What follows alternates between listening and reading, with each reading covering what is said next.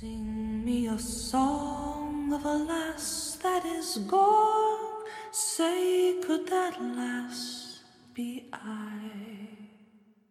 Mary of soul, she sailed on a day over the sea to sky.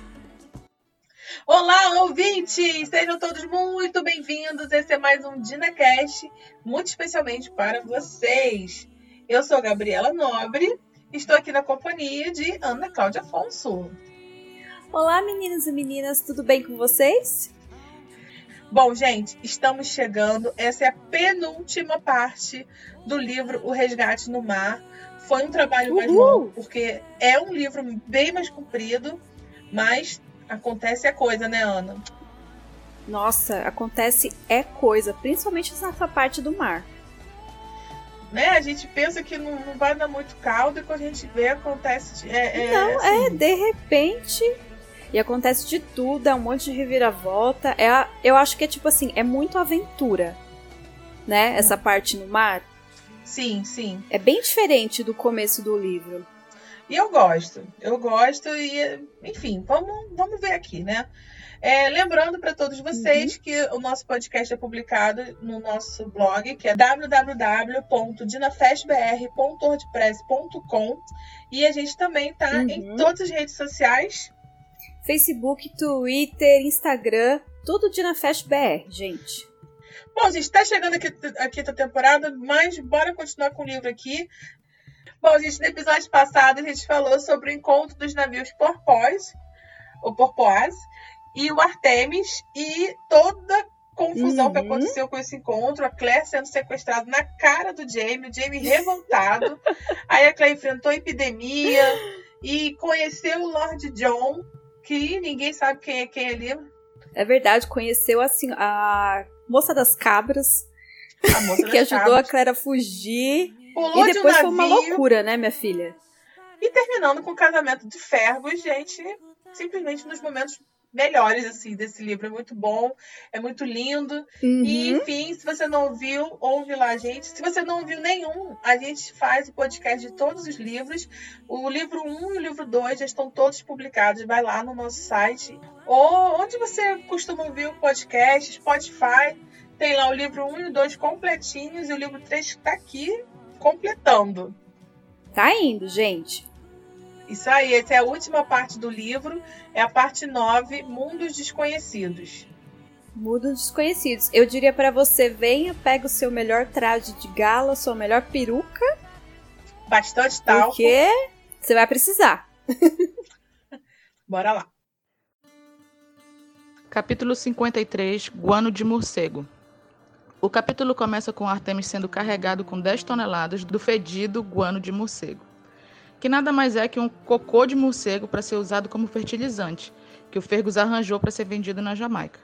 A Claire comenta com Jamie que o Fergus está bem empenhado na venda da carga, e o Jamie diz que ele disse que agora ele tem uma mulher para sustentar, e por isso o Jamie deu metade do valor da carga para ele e para Marcely como dote. A Claire brinca dizendo que queria ler a carta que a Márcia lhe tá mandando para a Lyuri, para a mãe, né? Porque primeiro casou com Fergus, depois o padre bêbado e agora 10 toneladas de cocô de morcego como dote. o Jamie diz que nunca mais vai poder pôr os pés na Escócia depois que a Lyuri lê. Então o Jamie pergunta para Claire se ela já pensou no que ela vai fazer com a nova aquisição dela, que é o escravo, né, gente? E ela diz que não quer nem lembrar disso.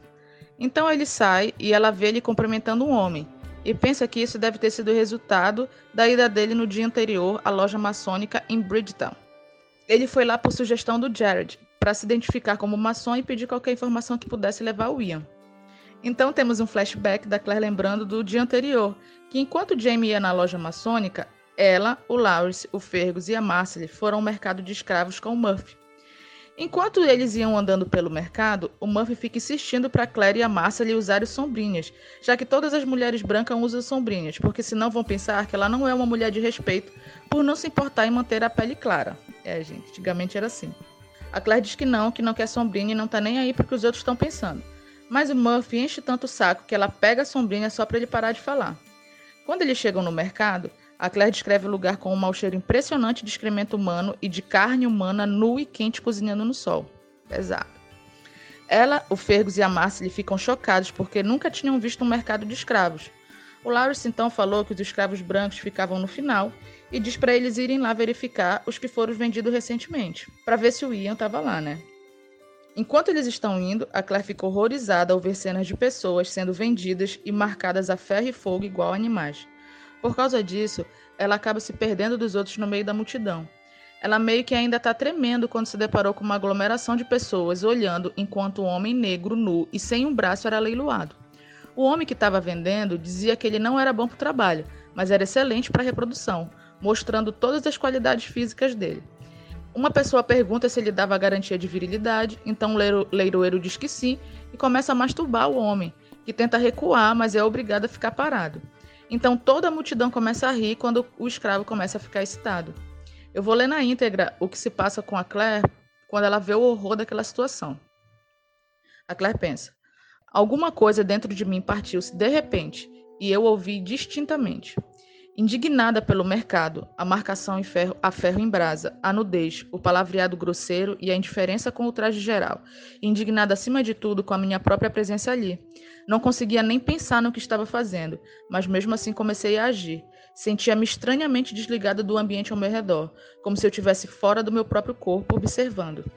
Pare! Eu gritei muito alto, mal reconhecendo a minha própria voz. Então o leiloeiro se espanta com a atitude da Claire e, com um olhar lascivo, diz para ela que ele é um sólido garanhão. A Claire não se aguenta e bate nele com a sombrinha, e depois começa a chutar ele. No fundo, ela percebe que o protesto dela não vai dar em nada, que só vai causar mais problemas, mas ao mesmo tempo, ela percebe que não podia continuar ali parada, consentindo com o silêncio dela. Então tem um tumulto, agarram a Claire ela e tiram ela de cima do leiloeiro. Ele olha para ela com ódio e esbofeteia o homem negro. A Claire, irada, olha em busca de reforço. Então ela vê o Fergus abrindo caminho à força para ir para cima do leiloeiro. Começa uma confusão, então a Claire percebe que o Fergus, o Muffs e o Larice indo defender ela. E percebe que na verdade fez uma tolice, já que eles eram poucos para enfrentar, enfrentar uma multidão. Então o Jamie chega e o alívio da Claire ao ver ele foi tão grande que os joelhos dela cedem e o Jamie ampara ela. Ela implora para ele fazer alguma coisa, então Jamie faz a única coisa que ele podia fazer sem causar mais confusão ele compra o homem. Então voltamos do flashback. O Jamie volta e diz para Claire que o homem que ele estava falando não tinha nenhuma informação sobre o Ian. Mas ele diz que ele comprou escravos do bruxo há três dias e que nos documentos dos escravos que comprou, todos estavam com o nome da proprietária anterior, a senhora Albernat, da mansão Rosa, na Jamaica. Então ele diz que eles têm que ir para lá primeiro para verificar. Quando o Artemis está saindo do porto, eles passam por um local onde sente um fedor terrível, o capitão explica que eles pa estão passando próximo ao local onde eles queimam os corpos dos escravos que não sobrevivem aos transportes da África para lá. A Claire diz que eles precisam verificar, afinal o corpo do Ian pode estar ali. E o Jamie fica pálido e concorda. Eles chegam numa clareira com uma plataforma de madeira com uma pilha de corpos. O fogo tinha sido aceso há pouco tempo, então ainda não tinha tomado conta de tudo. Então Jamie entra e começa a revirar os corpos procurando. Pouco tempo depois ele sai, cambaleando, sufocado, coberto de fuligem e sujo de piche. A Claire guia ele para fora da clareira e ele cai de joelhos com ânsia de vômito.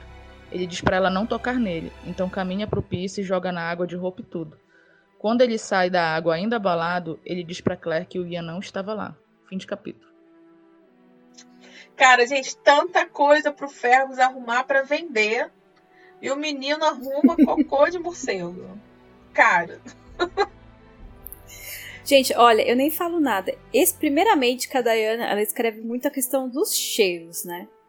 Isso é verdade. E é impossível, né, Gabi, você ler esse capítulo e você não ficar imaginando a caatinga pura que era esse negócio. Ai, devia ser uma coisa insuportável, né? Juntando com todo aquele monte de gente que não tomava banho direito há meses. Uhum. Bom, e a Claire falando que o Ferro está se empenhando, que agora é pai de família. Tipo, toda mãe orgulhosa tão bonitinho, porque o Ferro tá lá empenhado ah, é? Não, e outra coisa, né, minha filha? Quis casar, agora tem o. O Jamie falou, agora você tem que sustentar sua esposa, meu filho. Então. falou o Jamie, né? Que sempre botava a Claire no meio do, do mato, sempre pra dormir. Não, pois é, só que nesse caso a menina tinha dote tudo, né? Que não recebeu, e bem que a né? falou. é. E bem que a Vilma falou, né? Que ela queria tanto ler a carta da Liri, que ela tá escrevendo pra mãe dela. Gente, eu queria muito ler essa carta. Ai, gente, mas é a melhor carta, né? Tá casando com um. é, Como é que é? Fora da lei, sem mão, é, filho, Uhum. né? Protegido do Jamie. E que ela já tinha falado que não queria. Que é 15 anos mais, mais idade que ela, que é o dobro da idade da Márcia, que a Márcia vem no livro sempre lembrando, né? Que tem 15 anos. Tem 15 anos. Não, e fora que ela casou lá com o padre, tipo, Bebum. No meio Ah, das é. cabras, das ovelhas, né? Sei lá. Casamento improvisado, porque hoje, né, isso todo mundo paga pra ter um casamento assim ao ar livre, mas antigamente, né, lá no século XVIII, isso aí é o ó do Borogodó. Não, gente, e fora que assim, a Claire junto, sabe? Ai. A Clé de madrinha, Tipo, a Claire agora é a mamãe Claire dela. Gente, eu se fosse a Líria, eu morria de ódio. Mais ainda. Eu também. Um absurdo Por isso que eu isso. falo, gente. Não é fácil pra Líria a vida, viu? Vamos Não, a, a, admitir. Não a é. vida da Líria não é fácil. Bom, e tem Uhum. agora, agora mudando, né, essa parte romântica, né, gente? A Claire, que agora tem um escravo. Como é que isso foi? Gente, Claro que isso foi por uma confusão que ela mesma arrumou, né? Mas dessa vez eu tô do lado da Claire. Dessa vez não foi uma confusão à toa. aham. Não, eu também. E assim, gente, a Diana é muito engraçado. Ah. Porque, engraçado, assim, o começo desse capítulo, ele começa, tipo, super bem-humorado. Falando do guano de morcego e todas essas palhaçadas. Mas de repente começa a ficar tão angustiante, né? O capítulo, quando elas começam a entrar no mercado de escravos. Gente, é horrível ler essa parte. É muito pesada. Mas eu gosto muito desse capítulo porque a Diana ela escreve muito bem o que era o mercado de escravo, né? Porque assim, eu obviamente Sim, ela é literal. tive- Assim, claro que eu nunca tive um mercado desse, né? Mas esses detalhes de cheiro, a forma como eram leiloados os escravos, a gente só tem uma visão muito superficial do que foi tudo aquilo, né? E eu acho que eu teria uma reação parecida com a Uhum. Claire. É muito cruel essa cena, inclusive, né? Não, é muito cruel. E ela surta e não é pra menos, né? A gente Exatamente. também surtaria ali. Ela, a Diana, ela escreve de uma forma que não tem como você não sentir o horror que a Claire tá sentindo, né? Que na verdade ela nem se. Ela acaba se horrorizando por ela mesma estar ali vendo tudo aquilo, né? O que eles fazem com o escravo, que depois a gente vai descobrir que o nome dele é Temerari, é, Ah, é horrível. horrível, gente. Tipo, ele não tem um braço e fala, ah, mas ele então serve pra ser reprodutor. É a coisa mais horrorosa do mundo. Eu tenho um livro Defeito de Cor e ele fala muito bem dessas situações também. Eu recomendo muito esse livro. Aliás, eu acho que volta e meia eu tô recomendando esse livro até aqui no podcast. Eu acho que eu já comentei Uhum. dele. É um livro que realmente mudou muito a minha forma de enxergar o, o período, né? Esse período que o Brasil. É, quando o Brasil tinha escravidão, e enxergar como é que como é que é, foi a vida dessas pessoas e tal, que a gente realmente não sabe. Aliás, né, é, tem ainda a questão do racismo, essas heranças que vieram desde essa época e ainda são tão presentes nas discussões de hoje em dia. Enfim, eu recomendo Sim. realmente esse livro. E, aliás, só puxando aqui, saindo um pouco, eu recomendo que todo mundo leia sobre esse e outros assuntos, porque, e assim, sempre mais de um autor. Porque quando você lê mais de um Uhum. autor, é possível que a gente consiga formar a nossa opinião. E formar é diferente de criar opinião, né? É sempre bom lembrar. Mas É, com certeza. um parêntese. E segue o baile, né? Bora ler, gente. É, e, e assim, essa questão da leitura, quando a Dayana coloca essas questões, é assim que a gente consegue agregar o nosso conhecimento. Você vê, é um, é um romance, e dentro desse romance ela coloca uma riqueza de detalhes. Porque a Dayana, Uhum. gente, pra quem não, sabe, a Dayana ela fez muita pesquisa. Inclusive, o livro que era pra ser um tá virando 10, de tanta pesquisa que ela fez. Ela foi pesquisando a história da Escócia, acho que ela zerou lá a história da Escócia, e por isso que tá botando o pessoal já no mar e já tá botando todas essas questões É. eh, paralelas, porque ela pesquisa muito. Então, essa é uma riqueza de informação muito legal de, de adquirir. E é muito legal porque a Diana acaba fazendo muita coisa assim na ficção, ela acaba colocando personagens que realmente existiram. Tanto que no final aí do livro 3, daqui a pouco a gente vai falar de alguns personagens que realmente existiram, assim, e ela foi colocando pra história ficar cada vez mais verossímil. A Diana, às vezes, ela dá uma viajada, a gente brinca, né? Que, tipo, o mundo é uma ervilha dentro desse livro. Mas, ao mesmo tempo, ela traz muitos fatores históricos mesmo. A Diana pesquisa demais. É muito interessante. É muito, é bem legal. E, Uhum. bom, agora voltando aqui pra, pra história, né? Tem o, o, o Murphy tentando fazer a Claire usar a sombrinha, né? Pra ver se a Claire vira uma dama. Ah, e, é gente, o verdade. Jamie tenta isso, ó. Anos. nada faz a Claire virar uma dama. Usar sombrinha, nada. ah, vai lá e não, faz uma gente, pelo amor de Deus. Eu- o Murphy ele é muito engraçado, né? Ele é um personagem que ele aparece pouco, mas ele sempre tá fazendo alguma coisa muito engraçada. Ele fica Ele indignado, né, que Claire, a Claire né? não quer usar a sombrinha. Tipo, como assim não? Vão pensar que você senhora não é respeitável? Não, você tem que usar a sombrinha. No fim, a Claire acaba até agradecendo de usar a sombrinha porque tá tão quente, né? Ela Exatamente. diz, né, que o sol tá muito quente. Então, tá quase insuportável de andar por ali, fora a visão horrorosa, né, o cheiro da carne, né? Não, tipo, devia ser uma coisa horrível. E eu acho que a série representou muito bem isso. Foi, é bem Foi legal bem realista. mesmo. Foi bem essa realista. cena. Bom, e temos também, a Uhum. gente também come- acabou de conseguir uma pista. Tem a tal mansão Albernat. Quem lembra desse nome? Pois é. Quem lembra desse sobrenome, hein, gente? É o amigo do, da, da. Será que a gente vai descobrir a origem da, da, da linhagem do Joel Bernard? Pois é, né, minha filha? O mundo é uma ervilha. E aí o final, que também é outra coisa muito chocante, essa fogueira de corpos que tem lá. Que deve ser Gente. a coisa mais horrorosa do mundo. E eu não duvido nada que era bem por aí mesmo.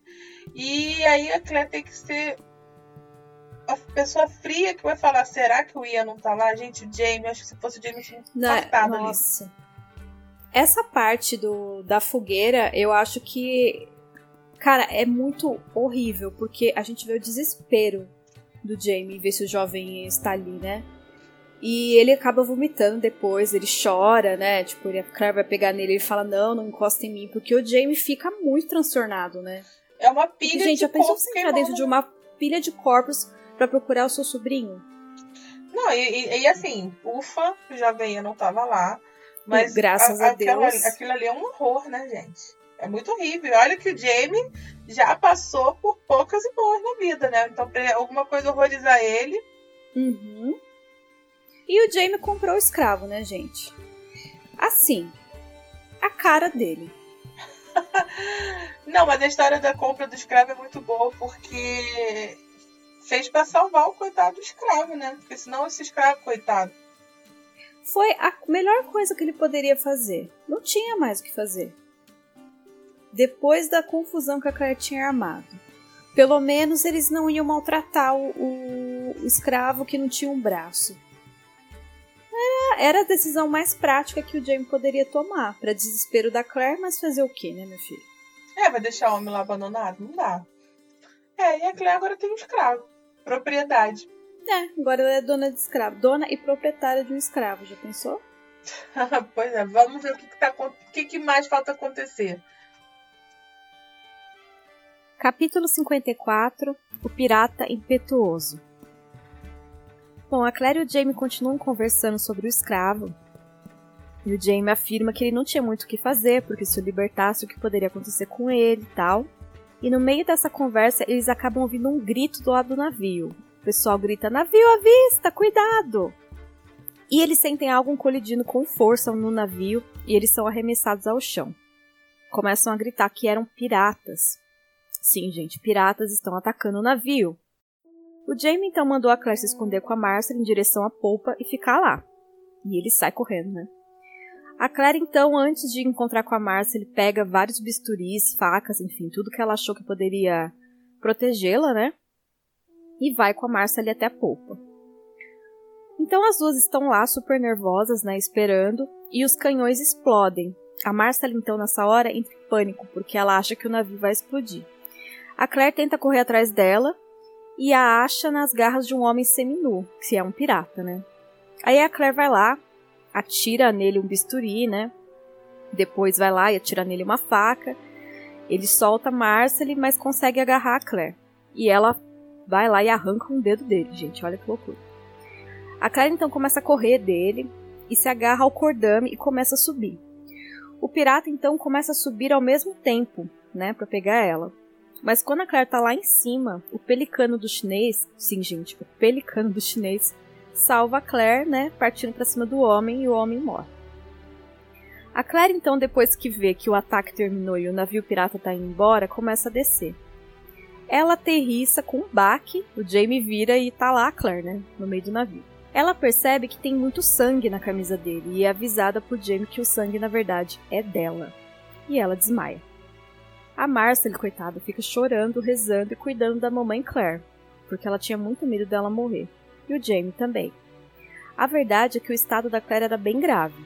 Ela aterrissou ensopada de sangue com um corte no braço, fundo até o osso, da axila ao cotovelo, o que deixou o Jamie transtornado, né, óbvio o Jamie fica passado, né? Porque tudo que ele pediu foi para Claire ficar escondida com a Marcel lá embaixo e de repente ela caiu do céu e aterrissou os pés dele ensopado de sangue.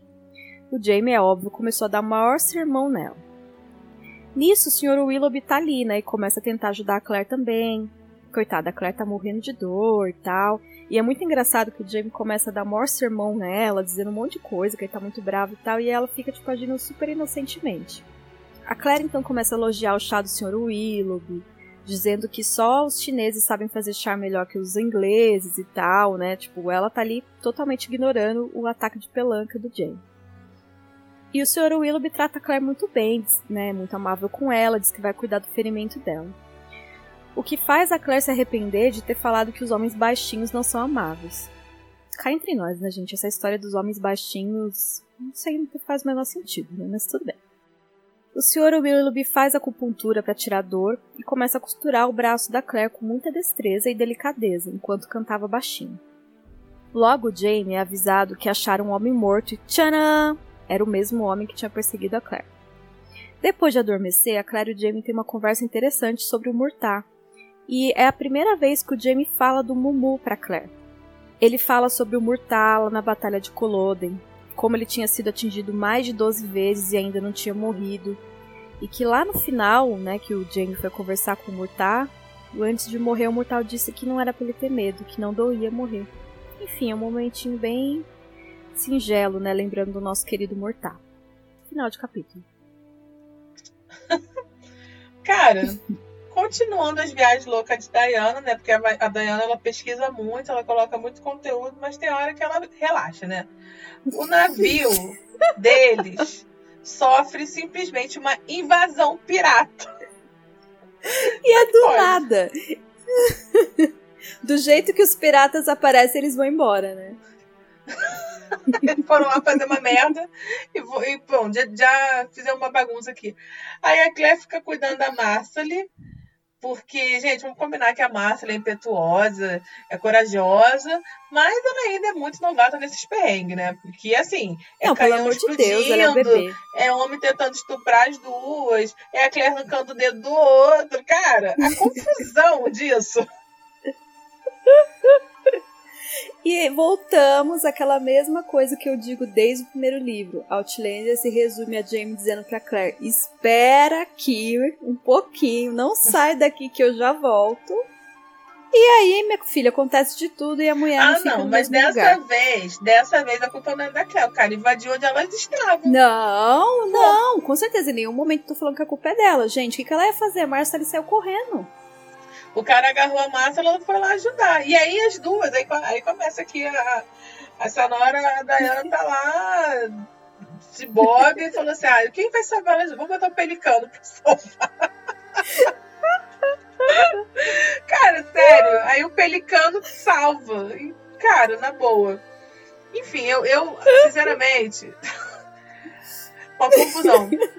Agora, aí depois disso tudo, a Clé sai ferida, né? E eu adoro essa parte que a Clé tá sangrando um monte. E ela nem percebeu, porque é sempre o Jamie que tá sangrando, né? Então quando ela vê. Essa cena pra mim impactou, porque ela abraça o Jamie, e quando ela solta é, ele, tá todo sangrando, ela já tava lá praticamente pegando lá a agulha para costurar ele. Ele, cara, não, é você que tá. O Jamie avisa que é ela que tá sangrando. E ainda dá esporro nela, porque ela não ficou quieta. Pô.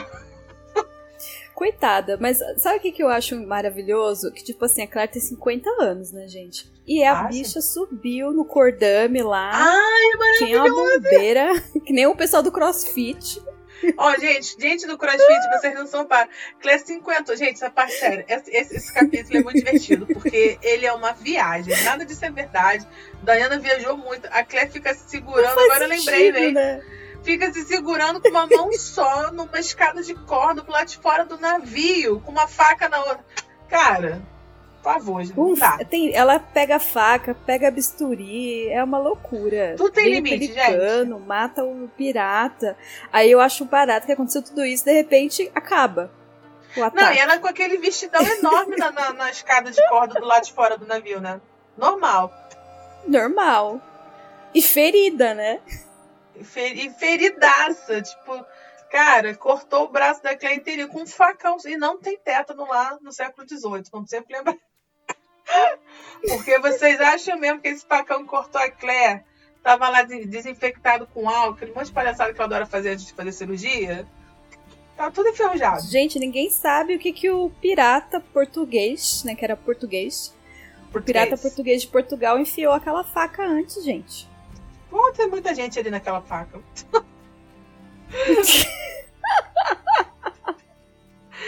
Sabe o que, que eu gosto? Que o Jamie tá lá ferrado, que o Jamie levou um susto, né, gente? Ele tava ali no meio do navio e de repente aquela mulher salta. Do nada, ensanguentado. Aí ele começa a falar um monte que tem vontade de bater nela, que onde já se viu, que ele falou pra ela ficar quieta e tal. E a Claire tá tipo. Nem tchum. Mas não tive O senhor. Willoughby é mó fofinho, tá ali cuidando dela, fazendo acupuntura, dando chazinho, costurando, e ela, ai, você é tão gentil, ai, não sei o quê. E ele É, lá. nem com ela. E o bom dessa parte é que é uma coisa nova pro Jamie, pra ela e pra gente, né? Porque a Claire nunca fica doente, eu nunca vi a Claire espirrar nesse livro.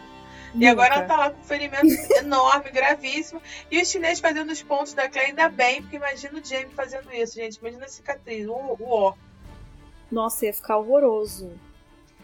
E é bonitinho. Eu acho legal o Sr. Willoughby nessas partes, sabia? Sim, Que ele fica lá, dividindo a cultura dele com ela, faz a É porque eu gosto nela, ela dele sentir com ela. dor. Ele cuida dela, né? É muito bonitinho.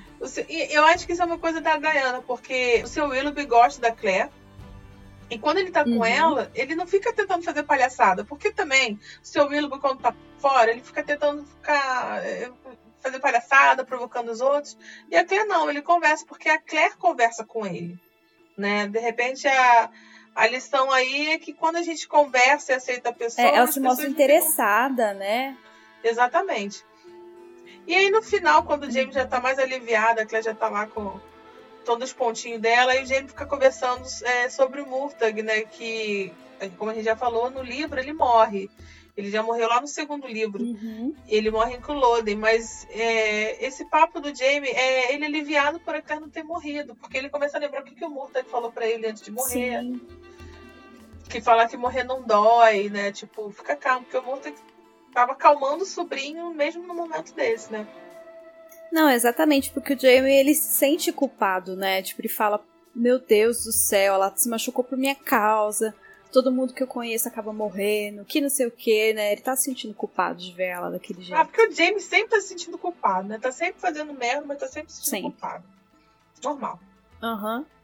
Ah, e tem um adendo, gente. Na minha leitura eu esqueci, deixei de fora, mas eu tenho que falar que no finalzinho do capítulo, o Jamie faz um comentário muito sem graça, que ele fala assim pra Claire, ai, eu não gostava de voltar pra casa, voltar pra Lyrie, né, quando ele morava com a Lyrie, mas eu sempre encontrava ela do mesmo lugar que eu deixava.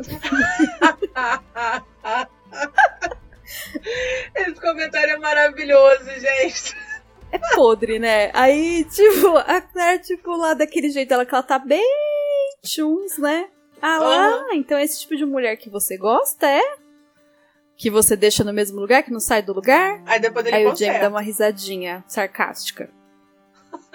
É porque, gente, realmente, ali ele tava lá do jeito que ele deixava.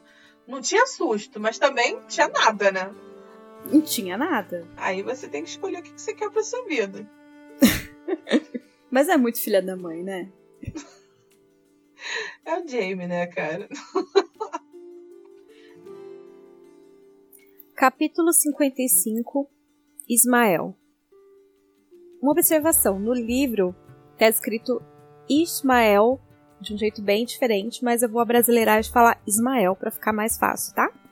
Então vamos lá. Jamie diz a Claire que eles estão com um prisioneiro que fugiu do bruxa dentro do porão. A Claire quer dar uma olhada nele, mas ela ainda está muito tonta por causa da febre. E o Jamie acaba ajudando ela e até o porão, né, ver o prisioneiro. O prisioneiro é um escravo. O escravo está na defensiva e não quer falar com nenhum deles. O Jamie, então, vendo que ele está todo amarrado, né, decide tirar as tiras de couro que atavam os pulsos e os tornozelos como um gesto de boa fé e o convida para comer com eles dentro da cabine. O Jamie então se apresenta e o escravo, vendo tudo isso, resolve falar. Ele diz que se chama Ismael, que não é um pirata, e sim um cozinheiro, ele explica que estava pescando no rio quando chegou o navio e foi capturado. Então o Jamie quer saber se ele viu os meninos. O... É muito engraçado porque o escravo fica tentando meio que medir forças com o Jamie, tipo, fala assim: ah, você quer saber de um menino? Como que é esse menino? É o Jamie, não. Eu vou. Não, primeiro você vai contar e eu vou ver se o menino bate com as mesmas características. Ele até fala: ah, o senhor não é nada bobo. O escravo conta que tinha 12 meninos dentro do navio e os descreve para o Jamie e para Claire. Dois que batem com as mesmas características do Ian. E ele ainda acrescenta que eles falavam engraçado que nem o Jamie, como cachorros brigando. Então, definitivamente eram meninos escoceses. Olha só. A voz do Ismael começa a fazer a Claire se lembrar do Joey Albernat, mesmo não se parecendo fisicamente. A Claire também percebe uma cicatriz que o escravo tem no torso, que parecia ter sido um pedaço de pele removido ela chega à conclusão que deveria ser a marca do dono dele. Obviamente, Ismael havia apagado a marca para impedir a sua identificação, caso fosse recapturado. Mas então, de quem ele era? A Claire também lembra do Joey porque esse nome Ismael, bom, é muita coincidência, né? Mas o filho do Joey estava usando esse nome agora, já que ele não queria mais o nome de escravo. Enfim. A Claire pede para que Fergus a leve até o convés e pede os documentos da compra do escravo. A Clara então percebe que a marca é do mesmo tamanho da cicatriz e que a marca era uma flor jacobita. Quando ela encontra com o Jamie, ela conta tudo isso para o Jamie, né? E chega à conclusão que esse escravo, Ismael, também pertencia à tal da senhora Albernat na Jamaica. O que ajudava, porque o escravo diz que foi capturado logo após o bruxo deixar os meninos. Então, será que o bruxa tinha ido até essa mansão dos Albernat? Bom, é uma pista. Mas por que uma pessoa ia querer 12 meninos escoceses? Enfim, muito estranho. A Claire acaba pedindo para o Fergus providenciar que o Temerari, né, que é o escravo que o Jamie comprou, veja o Ismael para confirmar se eles vêm do mesmo lugar. O Jamie fica bem surpreso com a astúcia da Claire, né? Tipo, ela tá lá com febre e tal, mas mesmo assim ela tem, tem toda essa inteligência, né, de achar que os dois fazem parte do mesmo lugar. Enfim, ele acaba se surpreendendo com isso. No final, ele acaba dando um pouquinho de uísque para Claire, que acaba se sentindo bem melhor. Final de capítulo. Gente, o Jamie desamarrando o Ismael é muito simbólico, né? Porque eu acho que vale lembrar Super. que o Jamie também já foi escravo, já viveu acorrentado e tal. Então, é, ele não se sente absolutamente nada à vontade de acorrentar ninguém. Mas, uhum. também, né, a gente tem que tomar cuidado porque a gente não conhece a pessoa. Exato. Sabe o que, que me lembra essa parte? O que o Lord John Grey fez com o Jaime. Lá nos primeiros capítulos do livro, quando o Jaime ainda tá meio irredutível, não quer cooperar com ele. Aí o Lord John gente, vai né? lá e o quê? Manda tirar os grilhões do Jaime. E eu acho que isso é um, uma coisa muito importante, porque até então ele estava lá um animal capturado. E não, agora eu quero conversar com você e, e conversar alguém tem, tem que soltar ele, né? Não tem como. É muito interessante. Aí depois, quando eles quebram o gelo e o Ismael já se acalma, ele, ele começa a contar o que o Jamie quer falar. E aí o Ismael dá uma, uma jogadinha, o Jamie rebate, tipo assim, não, se ele fala primeiro. Eu gosto disso, porque os dois estão se medindo ali, né? Eu também gosto, eu acho muito interessante. Aí eu adoro também que o Ismael. Aí quando o Ismael começa a contar, eu adoro essa parte que ele fala que os meninos falam rosnando, tipo James. Ai, gente, é maravilhoso. O Ismael, ele é muito engraçado, né? ele fala pouco, mas é muito engraçado. Tipo, primeiro porque mostra que ele é muito esperto, né? Só que o Jamie também é. Eles, é, eles Aí quando ele fala, ah, eles falavam engraçado, que nem o senhor. Sentindo terreno, né? Aliás, aqui nessa parte eu tô até hoje esperando o John Bernard fazendo uma participação no século XVIII, porque no livro eu acho que não, não, não fica 100% claro que aquele negro era ascendente né, do, do Joey, mas não, É. eu, eu queria, queria a, a, o Joey lá na porra da série. Pô, 5 segundos de cena, vai morrer? Essa aí é a série. Ah, minha filha. Infelizmente, foi-se. Foi-se a Porque oportunidade. Eu queria ver, tipo, a Claire olhando pro Joey escravo. Você imagina isso? Quanto, quanto que ia ser impactante? Pois é, mas assim, não sei como é que eles iam fazer isso. É que o Joey não teve, na verdade, muito espaço, né, na É, temporada. eles a ignoraram verdade é que o Joey essa. era importantíssimo. Porque no livro, gente. Né? E na quarta Joey temporada sabe- ele foi completamente esquecido. Não, é, total.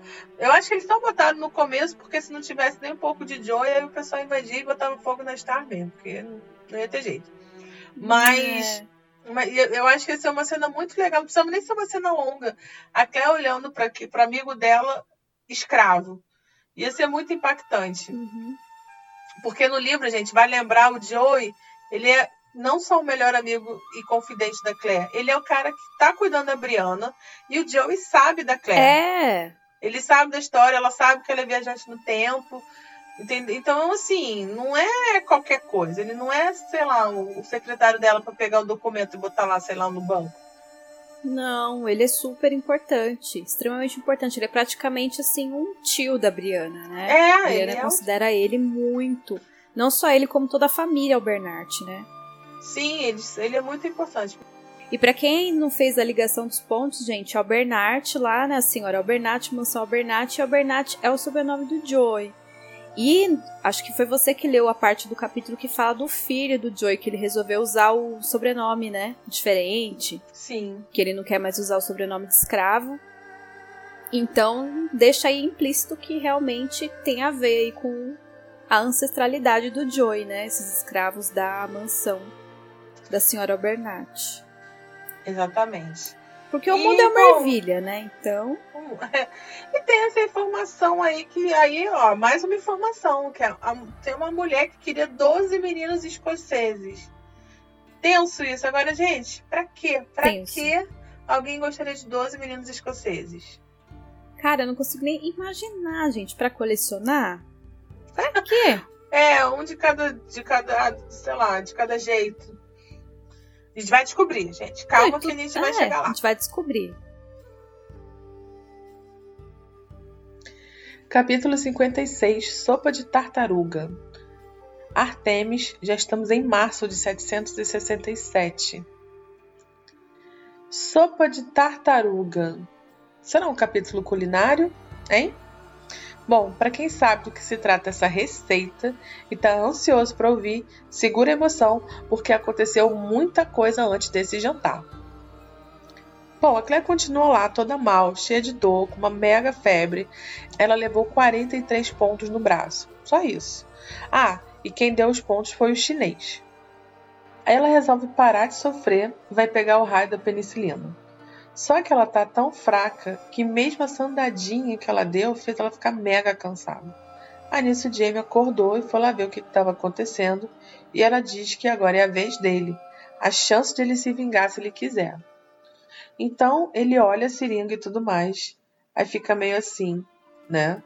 Acha um pouco de graça no início, pergunta o que, que ele tem que fazer. A Claire explica tudo direitinho. Depois ela ajeitou a seringa e nesse ponto ele já não acha mais graça. Ele começa a ficar meio inseguro e ela encoraja ele. Só que essa relutância dele começou a deixar a Claire nervosa. Afinal, dessa vez ela era paciente, né? Bom, ele vai lá encarar a situação. Passa algodão embebido no álcool no ponto indicado pela Claire, nas nádegas. Ela dá umas últimas instruções, vira de costas e nada. Jamie travou. Aí ela diz que tá tudo bem, pega o algodão e passa na coxa. Ele protesta um pouco, mas ela tá lá cheia de febre, sem paciência, com dor, manda ele calar a boca, pega a seringa, mira e aplica. E doeu. Como ela tá sem força, o dedo dela escorrega, mas aí o Jamie foi lá e terminou o serviço. Isso é time. Aí ela tá lá meio fora do ar e depois percebe que havia esquecido que não é fácil aplicar a injeção nas primeiras vezes mesmo. Eles começam uma conversa meio filosófica sobre ser mais fácil enfiar uma, enfiar uma adaga em alguém para se defender do que for alguém que se goste para salvar sua vida. No fim, ele diz que ela é mais corajosa do que ele e que ele não importa o que ela diga. A nisso ela chega para ele e fala: Aham, que você não se importa, né? Ele concorda rindo, ou seja, o pior já passou. Eu acho essa observação engraçada, porque aí mostra o quanto eles se conhecem. Bem coisa de casal que está muito tempo junto que fica nessa de se enganar bem do outro, mas que não engana ninguém. Depois, já de noite, eles estão conversando, mais papo filosófico, e Claire questiona ele, pergunta se ele realmente acha que não tem escolha nunca. Aí ele explica que por ser homem é melhor que ele pense que não tem escolha, porque senão ele não faria tudo o que ele tem que fazer. E eu acho essa reflexão bem legal, para falar a verdade, assim, para nossa vida mesmo. Claire conta sobre Graham Menzies. Graham foi um paciente que a Claire teve em Boston que a marcou muito. Ele era um imigrante escocês e lutava contra o câncer. Como ele foi e voltou para o hospital alguma vez, ele teve uma perna amputada, inclusive, numa delas, eles desenvolveram uma certa intimidade entre médico e paciente. E numa dessas vezes ele pede para Claire acabar com o sofrimento dele. Então eles combinaram tudo, ela topou, planejou uma forma de conseguir mais morfina sem levantar suspeita. E ele não queria que ela fosse presa caso descobrisse alguma coisa, né? Bom, ela enfiou a agulha, mas não apertou. Aí a mão de Graham veio e se fechou em cima dela, dando força. E aí ela concluiu o ato e ficou lá até ele morrer de vez. Só que uma enfermeira passou e viu, não deu em nada no fim das contas, mas na semana seguinte Claire foi promovida a chefe de departamento. Como ela mesma diz, um lindo escritório, longe dos pacientes, onde ela não podia matar ninguém. Ela conta que isso foi pouco antes de ela ir para a Escócia com Brianna. Aliás, foi por conta disso que ela resolveu ir para a Escócia, porque além da promoção, ela também ganhou uma longa licença. A Jamie pergunta que então, se não fosse por isso, ela não teria voltado e ela não teria ido para a Escócia e que ela diz que sinceramente ela não sabe. E conta que foi Graham que a mandou de volta para a Escócia, porque ele pediu que ela fosse lá saudar Aberdeen por ele. Mas que no fim acabou nem indo, porque encontrou o Roger, ficaram pesquisando sobre Jamie e aí deu no que deu. Passada essa conversa, eles começam a falar sobre o que vão fazer depois de encontrar o jovem Ian. Não podem voltar para a Escócia e nem para Lallybrook. Jamie fala que não quer nenhuma ilha pertencente à Inglaterra. Claire então pergunta sobre a América, as colônias. Mas Jamie tem uma visão de que as colônias são muito primitivas, selvagens, que tem canibais, aquela lenda toda, e que ele não gostaria de colocar em perigo. Imagina, né? Nisso ela riu, que afinal 43 pontos no braço até o momento. Aí ela explica sobre a América, que não é tão selvagem assim. Claire lembra que quando ela resolveu voltar, ela leu tudo de Escócia, França e Inglaterra, mas nada da América. Ou seja, seria um mundo totalmente novo para ela também. Começam a imaginar como ganhariam a vida por lá. Se rolava de trazer a copiadora, e aqui Jamie mostra que dá um banho de igualdade em muito marmanjo do século XXI, quando pergunta se teria um lugar para ela trabalhar também. Porque ele já aprendeu lá em Paris que não tem como impedi-la de realizar o trabalho dela, que ela mesma disse que se o hospital de Boston não tivesse dado férias forçadas a ela, ela não estaria ali. Ele sabe o quanto o trabalho de Claire é importante para ela. Claire fica olhando assim, aí comenta que o Frank, apesar de amá-la, se assustava com ela.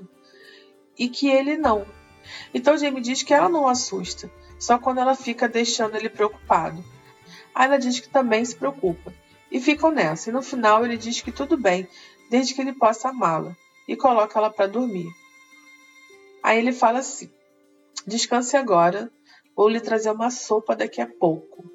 Aí a Clé dormiu pra caramba, acordou ainda com febre, mas cheia de fome. A sopa.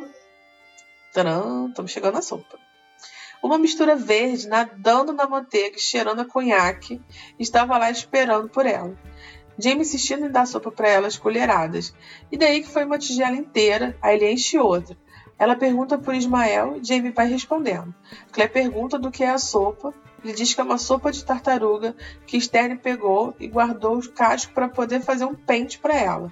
Stern todo cuidadoso. E Claire diz que a sopa é maravilhosa. Bom, o Jamie tá lá explicando que o Fergus é quem tá tomando conta do negro. Aí a Claire diz que é uma sacanagem, que afinal o, o Fergus ainda tá em lua de mel. Aí o Jamie fala assim: ah, abstinência faz bem. Aí nisso, a sopa de tartaruga e todo aquele conhaque dentro começa a fazer efeito no estômago vazio de Claire. Ela começa a comentar que algo está endurecendo nele e que não é o seu coração.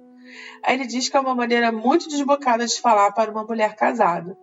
Depois ele diz que tem sim uma parte um pouco firme no momento, porque ele está vendo os mamilos dela através da camisola, mas está se controlando. A Clé dá uma provocada, dizendo que até parece que ele nunca viu seus peitos antes. A resposta dele é muito boa. Bebo água desde que fui desmamado e isso não significa que eu não possa sentir sede. Gente, eu adoro essa frase. Ele oferece mais sopa, mas Claire recusa. Ela diz que quer saber mais sobre aquela firmeza. Aí ele diz que não quer saber de nada, que ela tá doente. Aí ela fica lá falando que, não, que tá se sentindo bem melhor e tal, e avançando para cima do Jamie, querendo dar uma olhada Nessa altura, Jamie já está meio chocado com ela e fica preocupado que alguém pode entrar na cabine. Jamie começa a ficar nervoso. A Claire sugere que ele tranque a porta, aí o Jamie fica ainda mais chocado. Como assim trancar a porta, né? O que, que ele. Ele começa a perguntar para ela o que, que acha que ele vai fazer com ela. Se ele parece o tipo de homem que se aproveita de uma mulher que está ferida e ardendo em febre e ainda por cima bêbada. Ela diz que não tá bêbada nada, que ninguém fica bêbado com uma sopa de tartaruga, mas acho que nessa altura ela tava bêbada de tudo também, né? Fraqueza, febre, Jamie todo durão ali na frente dela, um monte de cunhaque usado para temperar essa sopa. Aí a Claire entra numa de provar que não tá bêbado. Que segundo Jamie, enquanto for possível ficar de pé, não é considerada bêbado. Detalhe, ela tá deitada. Jamie começa a falar, mas é interrompido por Claire que dá o bote e agarra ele com a mão boa. Jamie está cada vez mais nervoso, um olho na Claire e outro na porta, até que ele tranca a porta. Aí nisso, Claire saiu da cama e está lá, meio cambaleando, o Jamie dizendo que não vai dar certo, mas no fundo ele também tá daquele jeito. Aí, aí, eles começam a ver como é que eles vão fazer, né? Porque eles não cabem no beliche. Ela diz que sempre tem o chão, mas também não cabiam os dois ali. Era uma cabine pequena. Gente, essa cabine devia ser realmente micro, né? Ela diz que não se incomoda porque a essa altura ela não pensa em nada além daquilo. Mas Jamie está consciente diz que não, que vai machucar o braço dela. Numa balançada dessas do navio, Jamie beija Claire. E é muito legal que ela sempre está acostumada a ele ser o quente. Mas como ela está com febre, agora ele parece geladinho e isso é bom. Ela fica se aproveitando dessa novidade e ele, óbvio, também. Eles ficaram lá nos amassos e daqui a pouco Claire se ajoelha diante dele, desamarra a calça de Jamie e o tomou em sua boca. Jamie solta um som estrangulado, meio que tenta impedir Claire, mas não consegue, claro, porque ele também está na mesma vibe que ela. Eles estão lá no meio daquela situação toda, ele dizendo que isso deve ser igual a fazer amor no inferno por conta da quentura dela, e aí alguém bate na porta. A Claire nem se moveu, afinal a porta estava trancada. O Jamie respondeu perguntando quem era. E era o pobre do Laura Cisterne com o recado do Fergus sobre o negro, perguntando se podia ir dormir. Jamie responde que não, que já vai lá render ele. Mas Stern continua falando. Depois pergunta se a senhora Fraser está melhor e ele responde muito melhor. Mas Lawrence não desiste da conversa. Pergunta se ela gostou da sopa de tartaruga fala sobre o casco para o pente, começa a comentar sobre a espécie de tartaruga e Jamie tá lá respondendo, tipo, aham, sim, tá, não sei o quê. Até que o Jamie grita, boa noite, seu Stan, e puxa a Claire de volta para cima e arrasta ela pro beliche. Mas o raio do lado da cisterna ainda estava lá, perguntando se a Claire estava dormindo. Nessa hora, eles já estão encaixados no beliche e ele vira para Claire e diz que se ela rir, ele esganava ela. Gente, eu acho muito engraçado essa cena. Lawrence continua falando e Jamie e Claire já estão quase nos finalmente, até que Jamie berra um boa noite para o seu externo. Também o cara não se manca, né? Claire, que estava já comendo metade do lençol para não gritar, cuspiu tudo para fora quando finalmente Lawrence foi embora. Então estavam lá nas conclusões. Se amaram loucamente até onde era permitido em questão de espaço, por conta do beliche. E depois de tudo, Jamie ajeita Claire no beliche, pergunta pelo braço dela, mas nessa altura ela nem se lembra mais que tem braço, claro. Aí ele diz que ele vai dizer a Murphy, o cozinheiro, que ela gostou da sopa. E com esse exercício todo, tanto suor, a febre até passou. Jamie deixou ela dormindo lá e ela nem viu ele sair. E fim de capítulo. Gente, pega essa receita aí, Rita Lobo. Segura, Rita Lobo. Gente, esse capítulo, ele é icônico, né? Todo fandom que se preze tem esse capítulo como um dos capítulos mais queridos e não é à toa. Gente, começando desde o começo, 43 pontos. Ah, 43, 43 pontos a Claire levou, cara. 43 pontos no braço da nossa Claire. E, na, e a Stars vai lá e faz uma cicatriz de 2 centímetros. Por quê, gente? Não, é, é muito legal, porque no. Não, pensa. Imagina se eles fizessem um episódio que nem foi lá o, o- a invasão do navio pirata com a Katrina Buff subindo cordando. Ai, maravilhoso. ser uma loucura, viu o pelicano. Se tivesse essa cena, eu acho que eu ia mais querer ver a cena dos bastidores. Porque vocês imaginam a Kate, do que, que ela ia rir nisso? Ela ia rir muito, cara. Não, ia ser. Ah, ia ser icônico. E, tipo, no. Lembrando que na série eles colocaram a Claire correndo lá na mata e ela se arranha, né? Na, numa planta lá. Sei lá. É rapidinho, tipo, ela se arranha lá no meio da planta Se e é isso. arranha. Não tem 43 pontos. Não, não tem Mas 43 tudo bem, pelo pontos. menos teve um- uma coisinha, assim. Mas, cara, e, o- e o legal desse capítulo, porque assim, pra quem não conhece, não faz ideia do que vai acontecer. E pra quem já leu, Uhum. pra quem sabe o que vai acontecer, é, pensa que é só aquilo. Mas assim, tem tanta coisa que acontece antes da sopa, Tem. né? É, Tem muita coisa, e muita coisa importante, muita coisa assim, sentimental, profunda. Sim. Tem tanta coisa. Ela pega a penicilina, né, cara? É. E aí eu acho muito maravilhoso quando ele vai tentar ajudar, não consegue. É lindo isso, a conversa É. deles. Não, toda a parte do Jamie não conseguindo aplicar a vacina nela é ótima. Porque, primeiro que, tipo, ele não consegue mesmo, gente. Ele amarela ali, não consegue, ele não consegue lidar muito bem com isso, né? Apesar, a Claire fica tentando tirar, tipo, uma com a cara dele, brincando, mas o Jamie fica sério.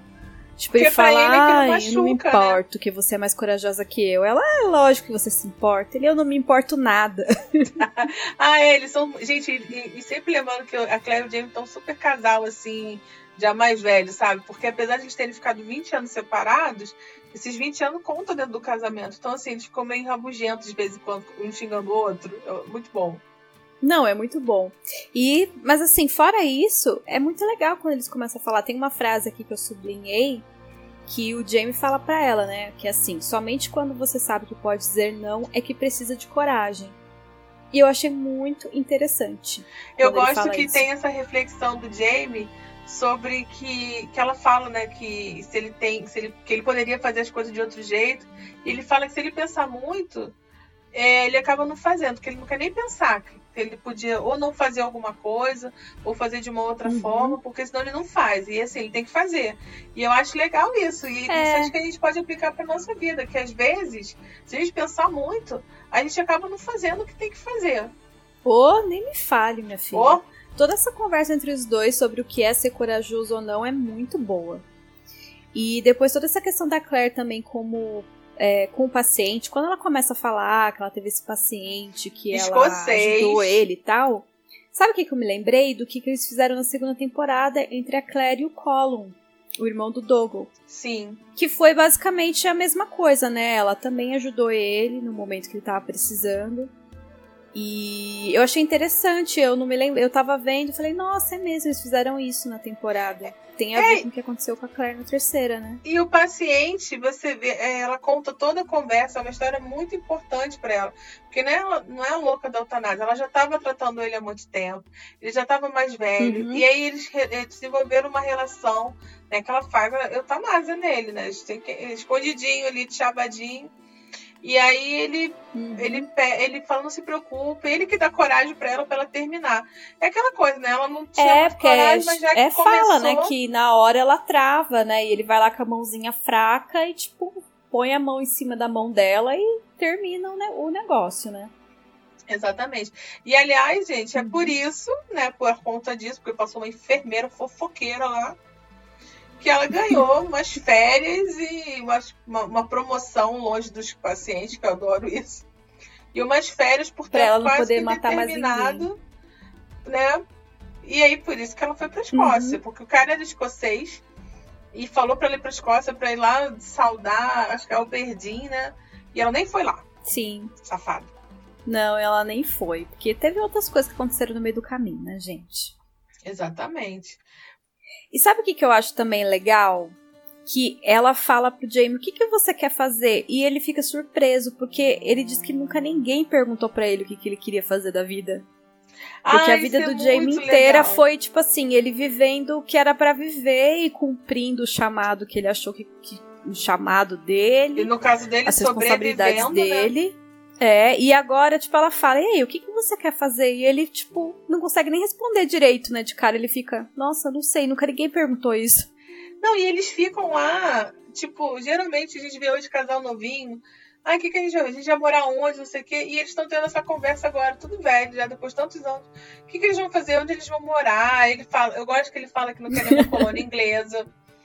E aí, e não quer nem saber da América, porque a América, tudo. Eu acho, gente, a visão do Jamie da América é maravilhosa. É maravilhosa, ele fala que é tudo canibal, né? Tudo uma. Nossa, ele fala assim: imagina, jamais colocaria você em perigo, Sassanaki. Aí a Clara olha pra ele e fala: Oi? Aham. Não, imagina, ela lá com 40 pontos no braço, mas tudo bem, tranquilo. Aí, não, e é legal porque assim, você vê, tudo que é desconhecido, a gente não- não sabe, tem uma visão preconceituosa. Os ingleses achavam que os, os, os escoceses eram tudo selvagens. E não eram. Sim. Mas tá lá o Jamie achando Uhum. que lá na América só tem selvagem também, canibal, sabe? E cara, não é. E assim, a Não. Cleta tá falando pra ele que não é. Mas eu acho interessante também que, que ela fala, afirma, não imagina, não é isso, não. Ele fala, é, mas como é que você sabe que tá lá agora? Aí ela fica tipo, putz, pior que. É, realmente eu não sei direito, porque eu li sobre a França, sobre a Escócia, sobre um monte de país, menos aqui, menos lá. Ela fala que estudou toda a história da Europa. Deixa a América pra lá. Não, mas ela tem noção de como é que era lá, gente. Porque lá já tinha as colônias. Ela não, não é assim também, né? Ah, sim, com certeza, né? Mas. E vamos falar sobre a sopa. Cara, eu acho toda essa parte hilária. É maravilhosa. E, gente, ó, palmas pra Stas, porque ela errou em muita coisa, mas essa cena na TV ficou muito boa. Ah, ficou boa mesmo. Eu gosto quando ele fala, você falou, e eu realmente eu amo a frase de que é bebo água desde o dia em que fui desmamado, e isso não significa que eu não possa ainda ficar com sede. Acho gente, é tudo. muito boa. Que eu acho super, super simples assim, tipo, ah, mas você já viu ele, minha filha, e daí? Tem E nada é, a ver. é a cara do Jamie, né, cara? Essa frase é simples assim. Não, é simples assim. Não, e é tudo, tipo, que conforme a gente vai vendo que a Kai vai comendo a sopa, ela vai ficando tão assim, nossa, mas essa sopa é muito gostosa. Nossa, mas que delícia! Tipo, ela esquece da dor, ela esquece de tudo. Não, e ela tá comendo ele, ele. e, Cara, e o cheiro da sopa é pura cachaça. A sopa tá não, é fortíssima. pura cachaça. E, não, eu acho muito legal, porque primeiro ela fala assim, o que que é isso? Ele fala, é uma sopa de tartaruga. Ela, ah, tá. Daí ela fala, nossa, mas é uma delícia. Ele vai conversando com ela e dando as colheradas na boca dela. Que o Muff fez especialmente pra ela, né? É, Quando ele fala pra ela que ela tá bêbada, ela fala: Não, imagina, não tem como ficar bêbada com sopa de tartaruga. Ela nem sabe como é feita a sopa. E tá toda doente, ela tá toda arrebentada. Aí no final ela, ela é como se ela soubesse super. Se ela imagina, não dá pra ficar bêbada com sopa de tartaruga. Mas o Murphy colocou lá litros de conhaque, gente, na sopa. Gente, é, é cachaça pura. Botou assim um pouquinho de tartaruga lá. Não, e ela fica bêbada e foguenta, né? Porque parece também afrodisíaco. E, tá aquele, e ela tá quente, porque ela tá com, ela tá com febre, gente. A Cleia tá falando esse monte de merda. Aham. Com, ardendo de febre, grog, bêbada. Maravilhoso, cara. O Jamie fugindo dela. Não, é podre, né? Porque pensa, gente, primeiro que a mulher tá. com- Não, pensa, vamos pensar sério. A mulher tá toda rasgada lá. Aí ela tá com febre. Ela acabou de aplicar antibiótico e ainda vai beber uma sopa cheia de conhaque. É óbvio que ela ia ficar doidona. Aliás, gente, pa- para aqui o. Fica aqui a reflexão, né? Tipo assim, porque hoje, quando a gente toma antibiótico, o médico manda a gente parar de beber. A Cleia não tinha esse problema. E aí? Ah, não. Fica aqui o questionamento. Será que a gente tem que parar o, o Fica aqui o questionamento, mesmo? será? Ai, gente, pelo amor de Deus, não façam isso em casa. Agora eu acho maravilhoso, porque o Jamie tentando fugir dela, mas ao mesmo tempo morrendo de tesão e querendo fugir, porque o Jamie quer fazer o correto, né? Não dá pra pegar a mulher doente, mas a Cam não quer saber, cara. Quer agarrar o homem dela. Não, é, e ele fica, meu. Não, eu acho legal que, tipo assim, começa assim. Ela mostra a fada lá agarrando ele. Aí, de repente, ele começa a pensar de forma bem prática. Ele fala, Sassanaki, mas isso não vai dar certo. A gente não cabe em cima da cama. Ela, não, mas a gente faz ali no chão. Tipo, eles começam a conversar sério sobre. sobre Planejando. Tipo, ele fica tipo, mas será? Ela, "Ai, vai lá, vai lá fechar a porta. Eu acho um barato que quando ele vai fechar a porta, ela na hora fica em pé. Aham. Porque ele não quer fechar, ela que sai fechando também, né? Agora, o melhor nessa cena, que finalmente, quando ele, o Jamie, ai, tá bom, é convencido, é o senhor externo. Cara, Cara, é a parte mais engraçada do essa cena é ótima, porque o senhor externo é uma mala, ele não para de falar um minuto. Mas ela tá bem? Não. Mas como é que ela tá? Mas a febre baixou? E a, a tartaruga? Ah, eu tô fazendo um pente. Ela vai gostar? Caraca. Não. E o pior. e o pior é que o Lawrence Stern, ele é uma gracinha, ele é muito bonzinho. Então é engraçado que ele fica lá. Ai, a madame tá bem? Ela melhorou? Nossa, hoje o mar tá agitado, né? Porque, coitado, tá preocupado com a Claire. Porque, gente, tirando o Jamie e a Claire, quando a pessoa fica doente, a gente visita e tá tudo bem. Não é esse fogo todo desses dois. Não, com certeza. E eu acho engraçado que ele fica falando da tartaruga. Ai, a tartaruga era um animal muito elegante. e não sei o que. Ah, eu guardei o casco pra fazer pentes pra ela. O senhor avisou ela? Avisei, senhor Stern. Boa noite, senhor Stern. Boa noite. Não, e ela, e ela e, e quando o Sr. Stein chega no começo, ele fala que ele- ela tá dormindo. E aí ele nome dela: se você rir, eu te mato. Aham. Porque o Sr. Stein tá falando isso tudo, porque a Claire teoricamente tá dormindo. Porque se a Claire tivesse acordado, aí não tinha acontecido nada. É, e o Sr. Stern fica triste, porque na verdade ele queria falar com a Claire, né? Ele queria ver se ela tava bem, só que não. Boa noite, Sr. Stern, boa noite. Gente, até o remedinho pra enjoo ele oferece. Ele fala, ah, eu tenho um remedinho pra enjoo, se vocês quiserem só pedir. Daí Ele, tá bom, Sr. Stern, obrigada, boa noite, boa noite, boa noite. Vai embora. Na série colocaram o Sr. Willoughby, né? Porque eles não colocaram o Lawrence Stern na série. E ficou bem legal também, né? As- não, na série Só que o Sr. Willoughby, tipo, ele saca, né? Ele, tipo, ele dá uma risadinha assim, né? Ah, porque também, Ele gente, sabe só o que tá Stern, acontecendo. né, não se, não se tocar do óbvio. Ai, mas ele não se toca, ele tanto que ele vai embora ele fica triste. Então, só, só o seu externo, porque o resto todo. Pois é, minha gente. Capítulo 54 A Terra Prometida. O capítulo começa com Jamie indignado, dizendo que só pode ser perseguição, quando ele vê o porpoise próximo ao barco deles no porto de Kingston. A Claire diz para ele que não deve ter nada a ver com ele, porque o capitão Leonard realmente ia para Jamaica. O Jamie responde perguntando por que então eles não foram direto para Antígua, que é onde ficam os estaleiros da Marinha. E a Claire fala que eles foram para Kingston primeiro porque estavam transportando um novo governador para a colônia, um tal de Gray. O Jamie fica perplexo na hora e pergunta se seria o Lord John Grey. E a Claire confirma. Então o Jamie fala que é amigo dele, o que na verdade nem deixa a Claire muito surpresa, porque ela sabia que o, o círculo de relacionamentos do Jamie iam desde o ministro de Finanças francês até mendigos escoceses e pivetes franceses. O Jamie continua contando que ele era o diretor da prisão de Ardmores. A Claire se surpreende com o fato de o diretor da prisão ser amigo do Jamie e fala que nunca vai entender os homens. em seguida, o Ismael aparece e diz pro Jamie que quer ir embora e pede para ser deixado em uma ilha próxima onde eles estão. Então Jamie diz para ele que ele também prometeu o ouro a ele. E o Ismael diz que não quer o ouro, mas quer o negro de um braço só. Então Jamie manda trazer o Temerário e pergunta se ele quer ir com ele.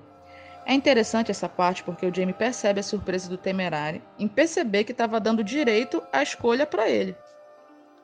O Temerário fica meio desconfiado e não responde, mas o Ismael fala com ele numa língua que o Jamie não entende, que faz com que o Temerário caia de joelhos e reverencie o Ismael.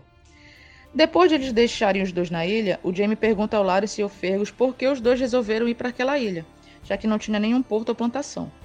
O Lauro se diz que no alto dos montes tem plantações sim, mas o mais provável é que eles tenham ido para se juntar a algum quilombo. O Fergus fica surpreso em saber por que tem quilombos ali, e o Lawrence diz que há quilombos em qualquer lugar que haja escravos, porque sempre há homens que preferem correr o risco de morrer como animais a viver como prisioneiros. Então eles chegam na fazenda do Jared, Enquanto Jamie e o Fergus vão cuidar do descarregamento do navio, a Claire e a Marcia ali ficam na fazenda. A Claire descreve o prazer indescritível de tomar banho e dormir em uma cama depois de tantos meses em um navio. Um tempo depois ela acorda e o Jamie já está tomado banho e deitado dormindo ao lado dela. Quando a Claire começa a se mexer, o Jamie acorda. Então eles começam a namorar e o Jamie está apressado para ir para os finalmente, mas a Claire corta a asinha deles e diz que faz muito tempo que eles não fazem amor com espaço e tempo suficiente então ela quer aproveitar o momento. O Jamie está agoniado, né, por estar tanto tempo na seca, mas a palavra final é dela. Então, enquanto ela está ali devagar, provocando, o Jamie começa a murmurar o rosário para se controlar. um pouco depois, a Claire diz que já está bom, porque ele só ficava repetindo o nome de Deus nos últimos minutos. Então, o Jamie diz que agora é a vez dele e ela vai se arrepender. E quem começa a rezar é a Claire. E pula para o jantar, que a Claire e o Jamie acabam chegando atrasados por causa da safadeza. Os empregados do Jared contam que onde fica a fazenda da Albernat e falam também sobre o reverendo Archibald Campbell, que estava perguntando pela senhora Bernat. A Claire fica surpresa e diz que conheceu ele na Escócia. É, gente, como a Gabi fala, o mundo é uma ervilha, né? Então Jamie pergunta mais sobre essa senhora Albernat e contam para ele que o marido dela tinha vindo da Escócia há cinco anos e que fez lucro com a cana-de-açúcar e café. E há dois anos casou com uma mulher que ninguém conhecia e seis meses depois morreu. então as fofocas são que a senhora Albernat tinha alguma coisa a ver com a morte. O Jamie pergunta se o reverendo Campbell foi visitar a senhora Albernat e a mulher diz que não, porque no dia seguinte a que ele estava perguntando por ela, a irmã dele desapareceu e até aquele dia ainda não tinha sido encontrada. Eles contam também que o Sr. Campbell foi aconselhado a pedir ajuda ao governador para achar a irmã no dia da recepção que vai ter para apresentar todas as pessoas importantes da ilha para ele. Então Jamie resolve ir ao baile com a Claire, pois lá seria uma ótima ocasião para perguntar sobre o Ian. E fim de capítulo. Olha, não é só o Jamie que fica indignado com esse porpoise, tá? Eu também fico. Ninguém merece esse navio insuportável. Toda hora. Toda tá hora o porpoise aparece. Que saco! Sai pra lá! Ai, gente, que raiva desse navio. Tem um, ranço desse navio que vocês não têm noção. Não, e o Jamie já identificou que o governador da Jamaica é o amiguinho dele, né? A Claire nem se espanta mais, porque realmente o Jamie faz amizade com qualquer tipo de gente. Qualquer uhum. tipo de gente. Qualquer. E, e aí eu, eu acho legal, eu, quando o Jamie conta um pouquinho, né, de quem é o John Gray e tal. É, ele fala, tipo, ah, ele é meu amigo, ele era diretor da prisão. Aí a Claire, tipo, fica, oi, como que você pode ser amigo do diretor da prisão? Só o Jamie mesmo, né? Mas é o Jamie, né? Gente, e a parte lá que chamam, né, o Ismael tal, pra que vai embora? Chamam o outro escravo, o escravo simplesmente caiu de joelhos, começou a adorar o Ismael, gente, no meio do navio. O que, que tá acontecendo? Ah, então, eu gosto dessa parte, né? Que o Ismael ele quer ir embora, porque o Ismael fez um acordo lá que parece que o Diego prometeu ouro. Eu, eu não quero ouro, não quero só ir embora. Uhum. E aí uhum. pede para levar o, o, temerário. Tipo, ele lembra do temerário. Eu acho essa parte muito bonita até. Porque o temerário tá bolado, tá desconfiado, óbvio, né? Mas aí o Ismael uhum. fala com a língua dele. E aí ele deve ter falado, cara, fera, vamos ser livres dessa porra. Só que falou tudo lá na língua dele que a gente não entende. E aí o cara Não, mas pode ter falado tudo isso, mas. É, não, mas simplesmente ele ajoelha, né? Porque o temerário Ismael, é assim. uma pessoa aleijada, aleijado, velho, sabe? E ele podia simplesmente ser abandonado, mas não, ele foi estar lá escravo de uma pessoa que não quer ter escravo, tudo bem, mas mesmo assim escravo. E não, porque o, Ismael, o, o, o temerário tá todo lá, velho e aleijado, mas o Ismael, ele é forte, ele é saudável, sabe? E ele conhece o caminho Uhum. pros quilombos. E aí o cara tá querendo levar ele, pô, o cara ficou emocionado. Eu ficaria também. É, eu também ficaria, mas eu acho que tem caroço nesse angu. Acho que tem algo a mais. É legal que o Ismael explica lá sobre os quilombos, né? A gente vê os escoceses descobrindo os quilombos. Uhum. Lembrando que o Brasil também teve muito quilombo, né? Que são locais de refúgio de- dos escravos de, todos os, de todo o continente americano. Eles fugiam, se agrupavam. É, no Brasil, principal- os principais quilombos foram na Bahia, foram lá no Nordeste: Bahia, Sergipe, Pernambuco, Maranhão, Paraíba, mas também teve no Sul, que é o Rio Grande do Sul, Santa Catarina, Minas, enfim. Teve quilombo a cacete aqui no Brasil. E o quilombo dos Palmares, né? Que é o maior de todos. E, gente, o que é a Claire chegando lá na fazenda, tomando um banho? Ai, gente, eu vibrei junto com ela, porque ninguém merece ficar no navio há meses sem tomar banho. Ai, que horror. Ai, gente, um banho, olha, eu vou te falar, não precisava nem meses, mas assim, dias, depois de dias sem tomar banho, quando eu fiz a, a trilha, a gente ficou. Ah, é, você já passou por isso, né? humildemente- três dias. E, cara, um quando a gente tomou assim, um banho, porque a gente quebrava o nosso galho lá do jeito que dava, mas, cara, Uhum. banho é um banho. Ai, pelo amor de Deus, gente. E um banho, ela fala, lavando os cabelos, deitar numa cama, gente, numa cama, de verdade. Ai, delícia. Aí, não, e teve. E, e o- a Claire e o James se atrasando porque tava na sacanagem lá pro jantar. Ah, é, chegaram super tarde no jantar, né? Porque daí não, não, não dá, né? Pra ser uma coisa normal entre os dois, né? Eles têm que fazer alguma coisa diferente.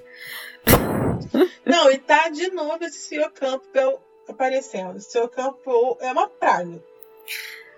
Ai, gente, sincera, olha, vou falar a verdade. Ninguém merece o Reverendo Campbell de novo. Cara, toda parte que aparece chato. Campbell, eu reviro os olhos. Ai, um saco. Esse personagem é um saco. E tá ele também Um catando a saco? tal da senhora Bernard. Todo mundo quer usar o Bernard. Gente, o que, que tem nessa fazenda? Não, e que coisa a Margarete sumir, né? Ninguém se importa. Foda-se. Margarete, sua mala. Isso é muito chato. Gente, a gente já comentou aqui, É mas só chata essa reforçando, a história. Margarete da série, ela é uma, um personagem que tem sentido e é melhorada. A Margarete do livro serve pra nada, só pra encher o saco. só pra encher página desse livro gigante. Ah, é, é verdade. Só pra encher página mesmo. E, gente, a senhora Albernat é interessada nos es- grandes estudos do reverendo Campbell. Que horas que isso foi explicado no livro? Que o reverendo Campbell estudava, tinha vários estudos sobre outras coisas. Estudando o quê? explica que nada homem estuda? Não estuda nada. Enfim, uma, uma porcaria. Esse plot é uma droga. Mas então, nós vamos resolver os problemas da nossa vida. Bora pro baile. Vai pro baile, esse baile que simplesmente não precisa de convite. É só, é só ir. Ah, é verdade. Você se... Bora pro baile, vambora. Ah, gente, pelo amor de Deus. É só o governador da Jamaica. É, tranquilo. Ah. Só a principal autoridade do lugar. Vai todo mundo, geral. Gente, JJ. simplesmente é o baile. É, não, simplesmente gente, é o baile do governador, onde todo mundo influente vai. Aí o Jamie fala: ai, precisa de convite. Ah, não precisa não, é só chegar. Oxi, era assim tão fácil. É, eu gostava mais assim. Ai, gente. Capítulo 58 A Máscara da Morte Vermelha. O capítulo começa com o James se arrumando para o baile. E o look inclui sapato vermelho de salto, camisa de babados, peruca branca cheia de talco, talco no rosto e até uma pinta falsa próxima à boca. A Claire acha que ele está parecendo uma gárgula, e o Fergus, indignado, diz que ele parece com um francês. Bom, o Jamie diz que basicamente é a mesma coisa. Naquela noite, ele não vai ser Jamie, não vai ser Alexander Malcolm. Naquela noite, ele vai ser um francês, vai ser um Monsieur Etienne Alexandre. A Claire também tá toda produzida, né? Com um vestido de seda violeta, o Sr. Willoughby também. A Claire mostra a apreensão de ir no baile, mas o Jamie afirma para ela que não tem problema nenhum. Ninguém do Porpoise vai estar lá nesse baile. Então não tem por que se preocupar. KKK, né? Chegando na mansão do governador, há uma pequena fila de recepção. E adivinhe quem está recebendo os cumprimentos? Lord John Grey. Pois é, minha gente. Ele se mostra muito feliz em rever a Claire, e ela também fica muito feliz em revê-lo, né? E fica completamente surpresa ao saber que, na verdade, ele é o governador. O John diz que quis encontrar com ela mais uma vez antes de deixar o navio, mas o capitão Leonard disse que ela estava indisposta. Então o John ficou preocupado achando que ela estava doente. Olha só esse capitão, né? Além de tudo é mentiroso, mas tudo bem. A Claire vai então apresentar o marido, né, bem inocentemente para o John, e ela vê que o John fica olhando dela para o Jamie como se estivesse vendo dois fantasmas. O Jamie então diz, né, bem baixinho, que é muito bom ver o John novamente e que vai arranjar uma oportunidade de conversar com ele depois a sós, mas que agora ele é a Tiene Alexandre e que ela é sua esposa Claire. Tudo isso ele diz em voz alta e em francês, né? O John fica Claire, Claire, aquela Claire, como assim? Eles acabam entrando logo no baile e o chinês vira o centro das atenções de todas as mulheres.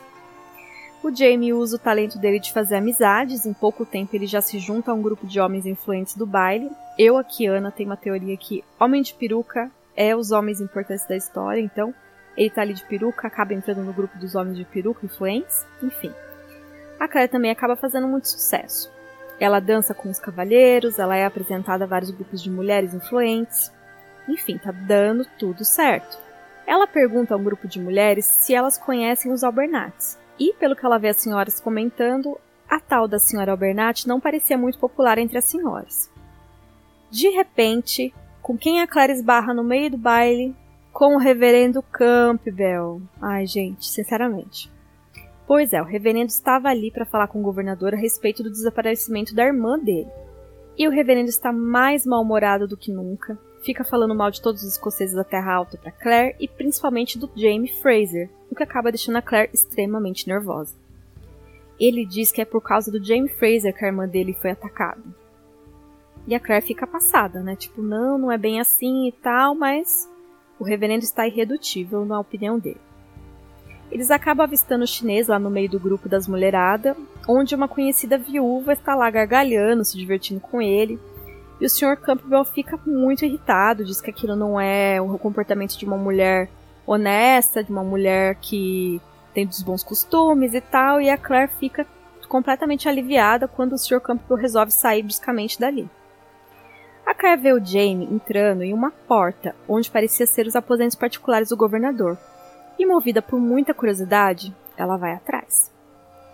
Quando finalmente ela chega até o gabinete, ela, pela porta entreaberta, ouve o Jamie falando com a voz embargada de emoção. Ah, meu Deus, John! E isso paralisa Claire. Porque ali tinha uma emoção que raramente aparecia para os outros. E pela porta semi-aberta, a Claire viu os dois em um abraço forte e emocionado. Aquilo deixa a Claire imóvel. Eles se separam e ela consegue ver o olhar do John para o Jamie. E era um olhar tão cheio de amor e tão cheio de desejo que o sangue da Claire sobe. Ela acaba deixando o leque dela cair e sai correndo. Agora então ela entendia porque o John ficou tão chocado em saber que ela era a mulher do Jamie. Aquele único vislumbre de desejo sofrido ardente, eita, tudo isso no olhar, Claire. O John era o diretor da prisão de Ardismuir, né? E ela sabia disso. E ela já tinha ouvido Jamie comentando sobre o que os homens faziam na prisão. Até antes daquela noite, ela juraria que o Jamie jamais ficaria com o homem, ainda mais por causa das lembranças, né, de tudo que ele passou com Jack Randall. Mas que o Jamie tinha um carinho e um amor por John, isso era claro. E ele mal esperou para poder ir conversar com ele a sós. Por quê? Por que ele não tinha chamado a Claire? Por que, que ele não tinha contado nada disso para Claire? O que é que estava acontecendo? Bom, De longe, ela vê o John retornando à festa. Ela vê que os olhos dele estão brilhando, que ele está muito feliz e tal, e aquilo enche ela de ciúmes. Depois de alguns minutos, ela viu o Jamie. E o Jamie também saía. E apesar dele estar ali com aquela expressão que ele esconde as coisas, a Claire, que conhece ele muito bem, sabia que o Jamie estava muito emocionado. Excitação, alegria, enfim, ela simplesmente nunca vira aquela expressão em seu rosto antes. Eita. Ela vê que ele está ali procurando por ela na multidão do baile. Mas naquele momento ela não conseguiria confrontá-lo diante daquela multidão.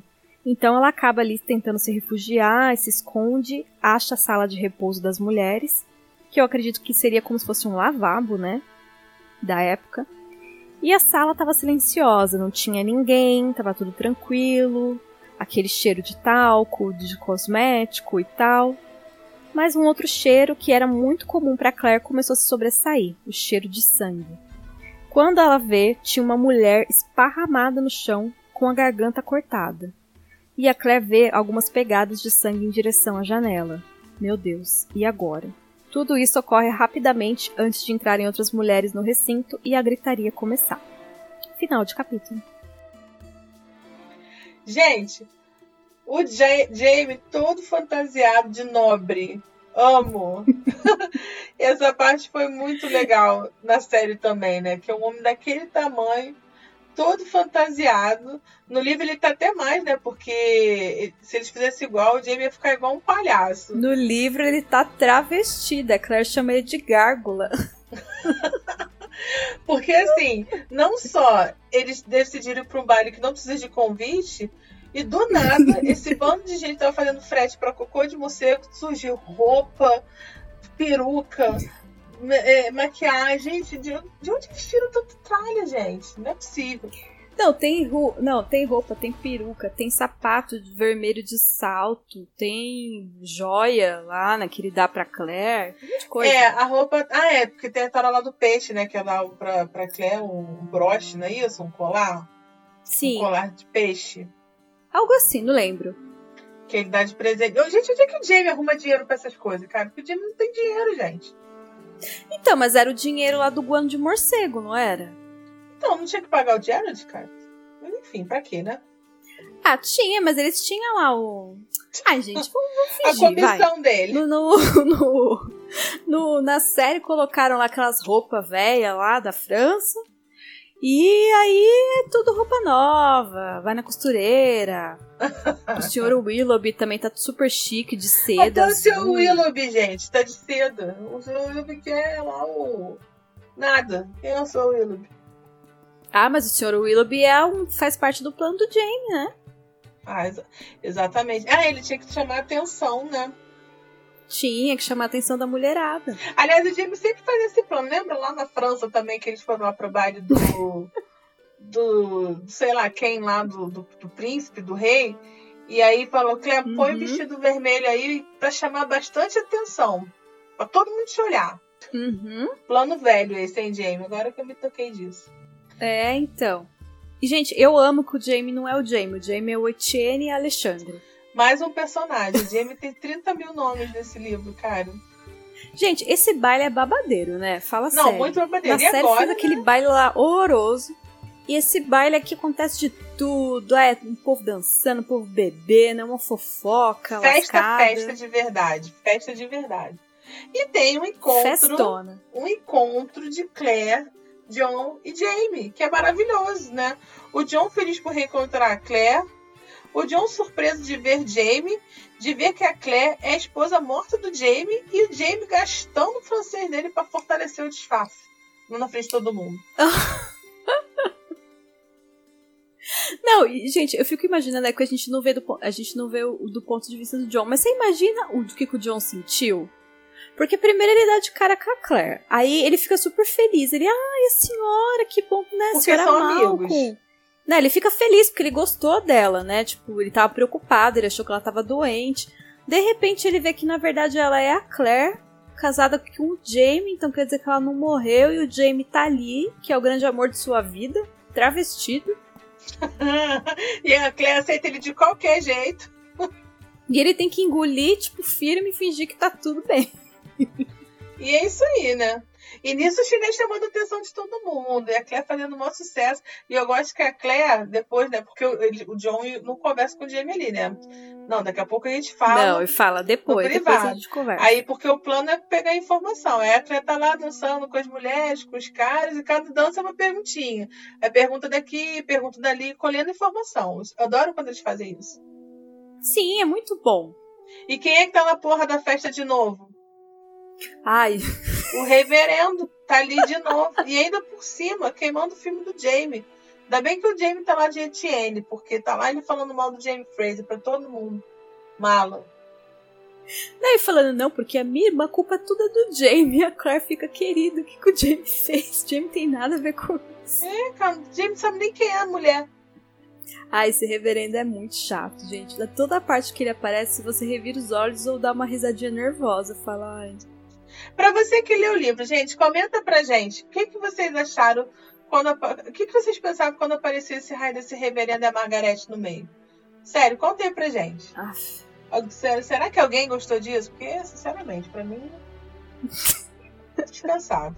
Eles não têm moral nenhuma aqui com o nosso grupo, gente. Não tem jeito. Reverendo e Margarete. Uó. Mas voltando pro que Uó. interessa, né? Tem a Claire vendo. Ai, gente, essa parte é muito bom. Que a Claire tá vendo o John e o Jamie todos felizes se reencontrando. A Claire tá com ciúmes. A Claire nunca sentiu ciúme de ninguém, gente. Mas tá se mordendo com, com relação que ela acaba de descobrir que o Jamie tem um, um- ama outra pessoa, porque o Jamie ama o John, né? Como amigo, mas ama.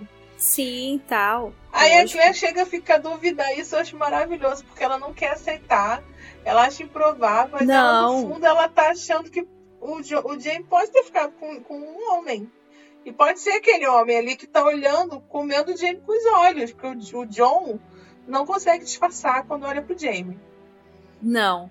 E eu acho barato que, tipo assim, num olhar ela já fica aquele olhar cheio de desejo, apaixonado, excitado, alegre, feliz. Eu falo, gente, tudo isso num olhar, cara. E eu devo dizer que o David Barry interpreta muito bem mesmo, porque quando ele interpreta o John olhando pro Jamie, é esse estilo. Não, e, é isso, e não é uma coisa ofensiva, é uma coisa que é incontrolável, mas de certa É forma uma coisa assim, respeitosa. tipo, de admiração profunda, né? Não é algo lascivo. Não, e é todo mundo com o olho brilhando, porque Né? o Jamie também tá emocionado de encontrar o John. E depois a gente vai saber que tem uma razão. Mas. Não vai ser hoje. Não, e eu acho um barato que a Claire fica tipo assim, primeiro que o Jamie foi lá conversar só, ela fica, ué, mas por que ele me chamou? Mas por quê? O que, que ele tem tanto pra conversar com ele, né? E a parte lá que ela deixa o leque cair não é bem novela mexicana, Gabi? Ai, muito. Você. Alberto, Roberto. Oh, meu Deus! É. Pá, o leque cai no chão e ela louca pra sai tacar correndo. um vaso na cabeça dos dois, mas não pode, né? Descer do salto. E aí vai se acalmar. Aí eu acho maravilhoso, né? Porque eles estão num, num baile, gente, é o baile do governador. É um lugar grande. Deve ser a casa de alguém lá, sei lá. Um monte de cômoda. Aí É a vai se acalmar mansão, onde? né? No cômodo que tem sangue. Onde tem um crime, onde vai ter um mistério, onde tem uma confusão. Cara, de tanto lugar que ela podia se acalmar, olha onde ela foi parar, cara. Uhum. Teve um assassinato, tem que ver uma Tem uma mulher dessa lá, mulher. é verdade. Então uma mulher lá mor- morta, esparramada no chão, Recém-morta. E agora, Martina né? Silva. recém-morta. E agora? Olha, gente. Agora vocês vão saber no próximo episódio do DinaCast. O último capítulo do livro do Resgate no Mar. Ah, não acredito. Ai, Ana, eu tô, emocion... eu tô emocionada, sabia? Ai, eu então, minha filha. Sei que você não tá vendo as lágrimas descerem. Gente, pra vocês que. só pra um contexto aqui, a gente de repente fala mais disso no próximo episódio, mas assim, esse podcast desse livro é um, um podcast que a gente já fez antes, e uma outra situação que não deu certo, então a gente tá refazendo, e a gente achou que ia ser rápido. E no final das contas, ele tá demorando pra caramba. Inclusive, a gente pede desculpa pra vocês pela demora. Não, e o pior, ou o melhor, ou nem sei o que dizer, gente. A gente fez esse podcast, sei lá, em três, três edições, eu acho. Como isso, foi, né, Gabi? cara? Como que a gente conseguiu fazer Impossível. A gente falou nada. Eles pegaram o navio e viajaram, é isso aí. ai, ai. Mas enfim, gente, a Clédia acabou de testemunhar um, o final de um crime, né? Porque não sabe quem cometeu. E a gente vai saber tudo Uhum. isso. E se a gente acha o Ian ou não acha? E quem é o tal da senhora Bernassi? E a gente vai saber se esse Campbell serve pra alguma coisa ou não. O Joe Gray, a gente vai saber, olha, próximo episódio, Ah, o último episódio do livro 3. Tá preparado? Tá preparada, Ana? Eu tô, eu quero saber onde tá meu, meu joveninho, gente, que até agora não apareceu. Cadê Jovem né? É, lembre-se que eles estão numa missão para salvar o joveninho, tá? E até agora o joveninho não deu os caras. Parece reverenda, é Margarete que some, é o John Gray que, que é simplesmente o governador do lugar que eles estão indo, mas cadê o joveninho? Então é isso, gente. Próximo episódio você fica com a gente pra descobrir como termina essa história. Um beijo pra todos. Tchau, tchau. Um beijo, tchau, tchau.